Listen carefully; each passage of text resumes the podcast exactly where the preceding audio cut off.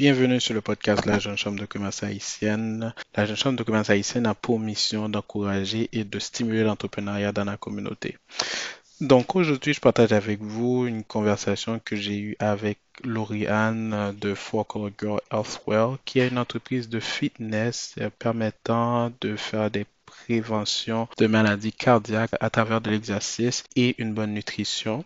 Donc, euh, avant de commencer, je vous avertis que cette conversation a été enregistrée en anglais avec, avec Laurie. Sans plus tarder, je vous dis bonne écoute. Merci. Hey, Laurie, how are you doing today? I'm good. Yourself? I'm doing good. I'm doing good. You know, at first, I'm going to uh, ask you to present your organization, which is For Colored Girl Health Well. And uh, for me, my understanding is just like you trying to, not you're trying, you're actually bringing health to uh, a lot of colored girls. But I will let you explain that a little bit more. So basically, For Colored Girls Health Well is an organization for everyone it's okay. for men, women, children, seniors. But my target uh, clientele is definitely women of color. Women of color, not necessarily black. They can be Asian. They could be of different nationalities, different backgrounds. Mm-hmm. And my goal is basically to raise the awareness of the health of these women and to reduce heart-related diseases through the means of healthy eating and exercise. But you you're talking about a heart-related disease. Why why is this a big issue for college girls or for college people in general? So basically, heart-related disease, not only in Canada and in the uh, United States, is the number one killer of Black women. They outnumber, if you look at the statistics, Black women and Asian women outnumber uh, Black men, white men, and white women. And so those numbers really shocked me. And obviously, it's due more to other than just your health. It's due to socioeconomic factors, geographic factors. But those numbers really jumped to me, and I was really interested, and um, I really wanted to make a difference in that group population. Okay, so how are you helping girls now to reduce to to reduce those risks when it comes to heart so disease? basically, what we do uh, within the organization is that I offer training classes.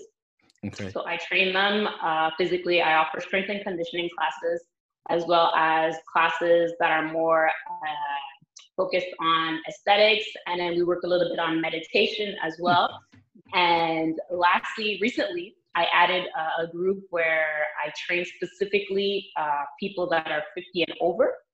Hmm. So also to include the health of men and women that are seniors and for help to help them maintain their health. And so through mostly most of the time it's through health, it's through exercises. But I also offer some private training when it comes to eating and accountability. Oh, that's. That's fantastic. And now, like, uh, I guess you were offering all those training uh, fitness classes at, at a physical place. That uh, how you how you keep uh, operating now? So right now, uh, since everything has been in lockdowns, gyms mm-hmm. have been closed. Uh, I saw that it was an opportunity to go global. Oh. So I saw it's an opportunity to take for colored girls health well outside of the physical surroundings that I'm surrounded by and bring it online. So by bringing it online, I mean by bringing it to Zoom and being able to share it through the online communities of for colored girls health around the world. Mm-hmm. And so I think that's in, with um, in the unfortunate situation that we find ourselves. I think it's a beautiful thing to be able to reach out to people that I'm physically not close to, but that I can reach out to online. So basically, I do my trainings online. So, so basically, you already have people following you from other places other than Canada, if I understand. I do have followers other than outside of Canada. Oh, that's that's uh, that, that's good. Now, I know you were working on a big event for for colored girls. Like, can you tell can you tell us more about it? Yes. So this company started one year ago. This coming May 24th, we're going to be celebrating the one year anniversary uh, for Color Girls Health Well, and I call the event Exhale. Okay. And Exhale is just um, a way to celebrate the one year anniversary and taking into account that we're in a new year, new decade. I find that sometimes we're in a rush, rush, rush, rush, rush type of mode. And mm-hmm. Exhale is just to take the time to breathe to meditate and to assess the mobility in your body. I find sometimes movement can be medicine, but if you overdo it with your body, then it becomes detrimental. Movement can also hurt your body if you overdo it. So it's it's an event to bring balance okay. within uh, yourself. Oh, but it's like I'm gonna have I have another question regarding the event. So you say it's happening. So is this something that's gonna be online? Is it is it do, do someone have, will have multiple classes? Like how is it gonna be? So right now the event is going to be online. The beauty of it is that you can do this event in the comfort of your own home.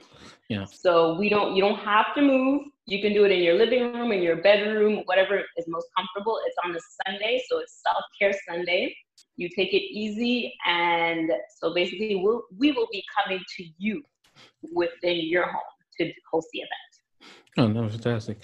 Now we know like we are in a difficult time with COVID, and but at the same time, I have talked with a lot of entrepreneurs lately. They are saying that this uh, this period have them have made them realize certain uh, strategy regarding their business. So I wanted to know what has changed for you regarding managing. Yeah, I mean Excel, not Excel for Color Girl Deck. so well, it's managing both. You're right. It's managing both because uh, both are right now both are I'm dribbling with both. Yeah. Um, for managing for Colored Girls Health Well, what has been different? The number one major difference is to adapt to being online. And I, I honestly I find it's a beautiful thing to be online simply because some people sometimes they are restricted by time to come to your event, to come okay. to your workout. Sometimes they're restricted by transportation if the, the, the, location that I'm at, if you don't have a car, it could be difficult to come. And so right now, the fact that I can go to the people, and sometimes people they, they work until a certain time and then not being able to make it because of transportation. And so right now, the fact that I can bring it to their home is an advantage that I find. Of course, it's not the same. The, the experience is not as rich as being connected in the same space with someone, but because it's a live stream event, I really encourage live stream events because despite the fact that we're not physically together, I can still engage with you at the same time in the same moment and encourage you if I see if I see you you're lacking or you're letting go or you're not going as hard as I know you can, then I yeah. can still be present in the same moment as you and encourage you. And I think that's the beauty of being online and live stream is that in the midst of the fact that there is distance that separates us, it's just physical distance the social distance, I can bridge the gap through the Zoom because I can still encourage you. I can still tell you, come back from your water break or keep going. Let's keep on doing these jumping jacks. We got one more set, you know? And so that's the beauty that I see of it. That encouragement part has no distance.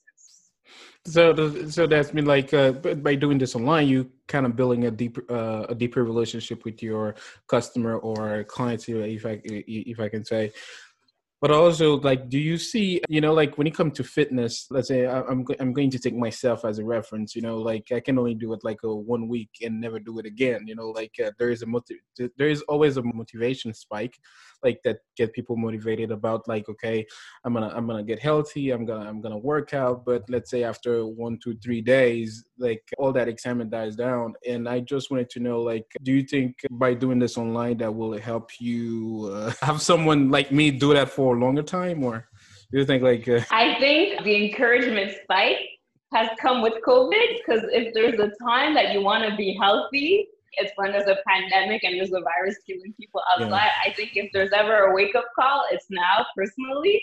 And I think that's why uh, fitness online is rising because in the, in the, midst of the fact that people are at home, mm-hmm. um, I think a lot, I've seen a lot of people that because they're, not able to go to work, they're choosing to take their ha- their health into their own hands, right? Yeah. And so I see that it, it's unfortunate, right, that it, you know the virus and virus is like you know ravaging but at the same time i think it's a beautiful thing that people are using that time to take care of their health and taking care of their health means taking care of themselves and not allowing the healthcare system to take care of them so they're they're taking care of their own health which i find is the most beautiful thing and that's where i think the health system starts is where you're able to take care of yourself first and then if something happens and the healthcare system or someone else takes care of you. But I think uh, for the motivation peak, I think also the, the other thing I find is the fact that we're often online now. We spend more times on our screens because we want to yeah. connect more, which is a normal thing to be a human being to be to be wanting to connect.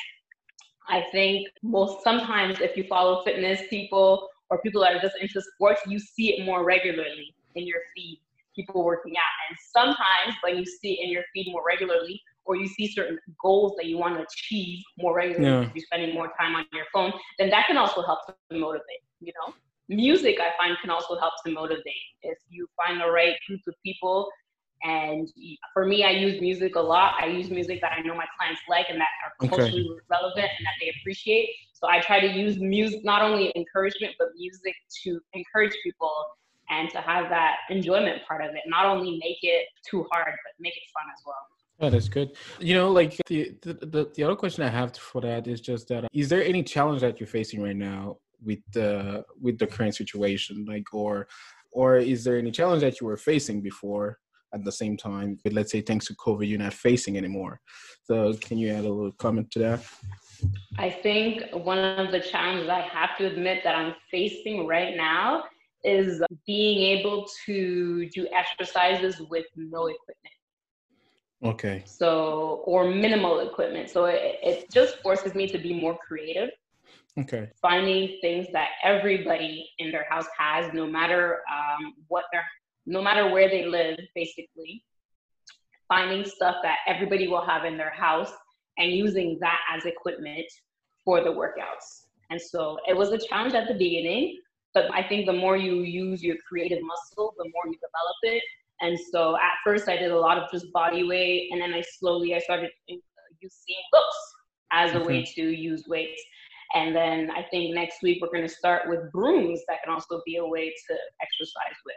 And so it's just to find items that you know everybody has in their house and okay. utilize it as a piece of equipment. Whereas when I was in the gym, it was easy. We can use a bunch of equipment and it was like a playground. But for now, I have to create the playground within people's homes. So it's a challenge, but it's just forcing me to use my creative muscle.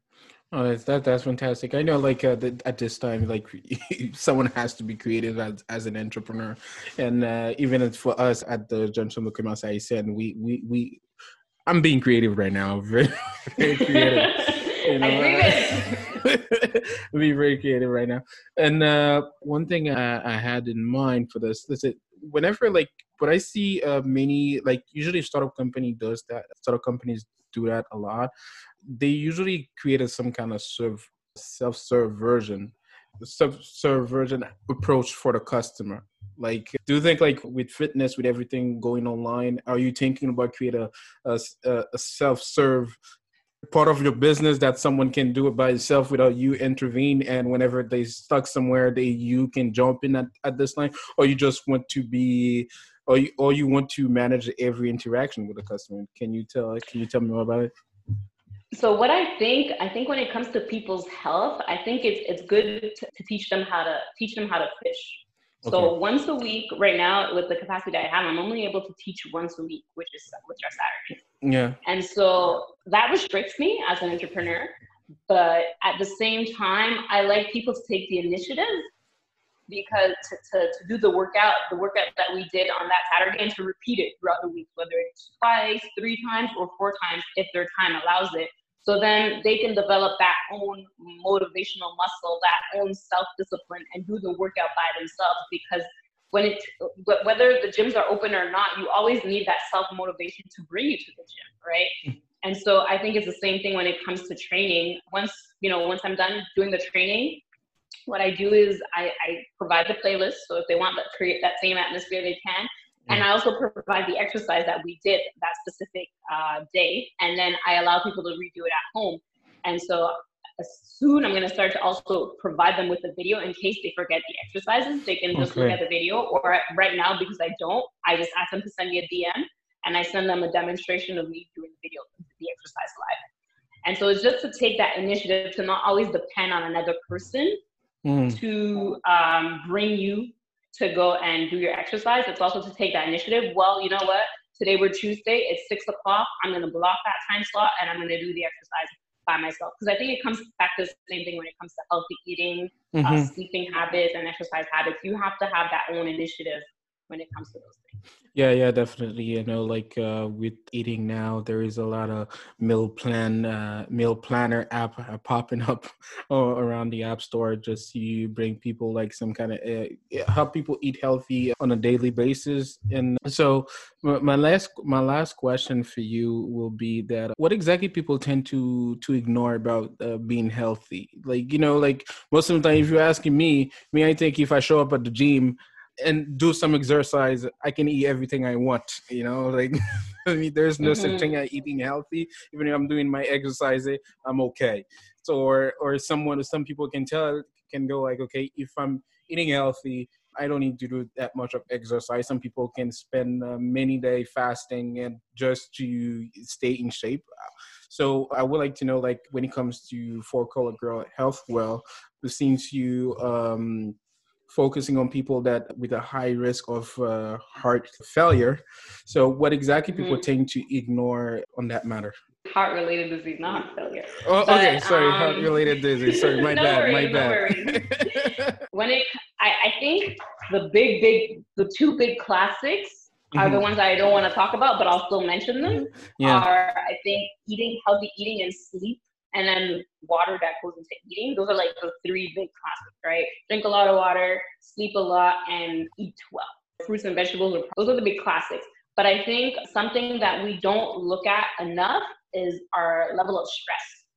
Okay. I think that's overlooked so often oh, in the sense that you can be fasting for 18 hours, you can be eating super healthy, you can be working out super efficiently, but if your stress hormones are super high, then you can't benefit as much as all the hard work you're putting into those other fields. So I find that we have to watch out for our level of stress. And one way of reducing our level of stress can be related to what we eat, you know. Uh, at night, sometimes having something that's calming, soothing, mm. or it can also be related to the quality of our sleep. So okay. making sure you have like a good seven hours of quality sleep, not seven hours of tossing and turning and I can't sleep. And throughout the day, I think it's like if, if you're like an ex- person that's prone to anxiety or that you know watches a lot of things that will cause a lot of stress in you, that can definitely have an impact on your health and it can have an impact on your heart, of course, right? And mm-hmm. so for me, one thing that is often swept under the carpet is our level of stress, how it impacts our body, our physical composure, and our heart. Oh, fantastic. You know, to finish the conversation, I'm going to ask you to to say a few words to promote uh, Exhale for people uh, that's happening soon. so I'm giving you the mic now All to right. say whatever you want. Let me take the mic. Thank you. so basically, Exhale is Sunday, May 24th. I am looking forward to seeing you there. It's a self care, self worth event where you take the time to breathe, work on breath work. You take the time to meditate and the time to like take care of the mobility of your body to make sure your body is mobile in a functional functional manner. And that will be hosted by myself and the amazing Healing Lotus located in Toronto, Canada. Uh, thank you very much, Laurie. So it was it was very nice talking to you today, and also I wish all the successful for color uh, for color girl health well, and for Exhale also happening on May twenty fourth. So thank you again for your time. Talk to you soon. Thank you. Bye. Bye. Merci d'avoir écouté le podcast de la Jeune Chambre de commerce haïtienne. L'épisode est disponible sur notre site web www.cch.ca. Merci.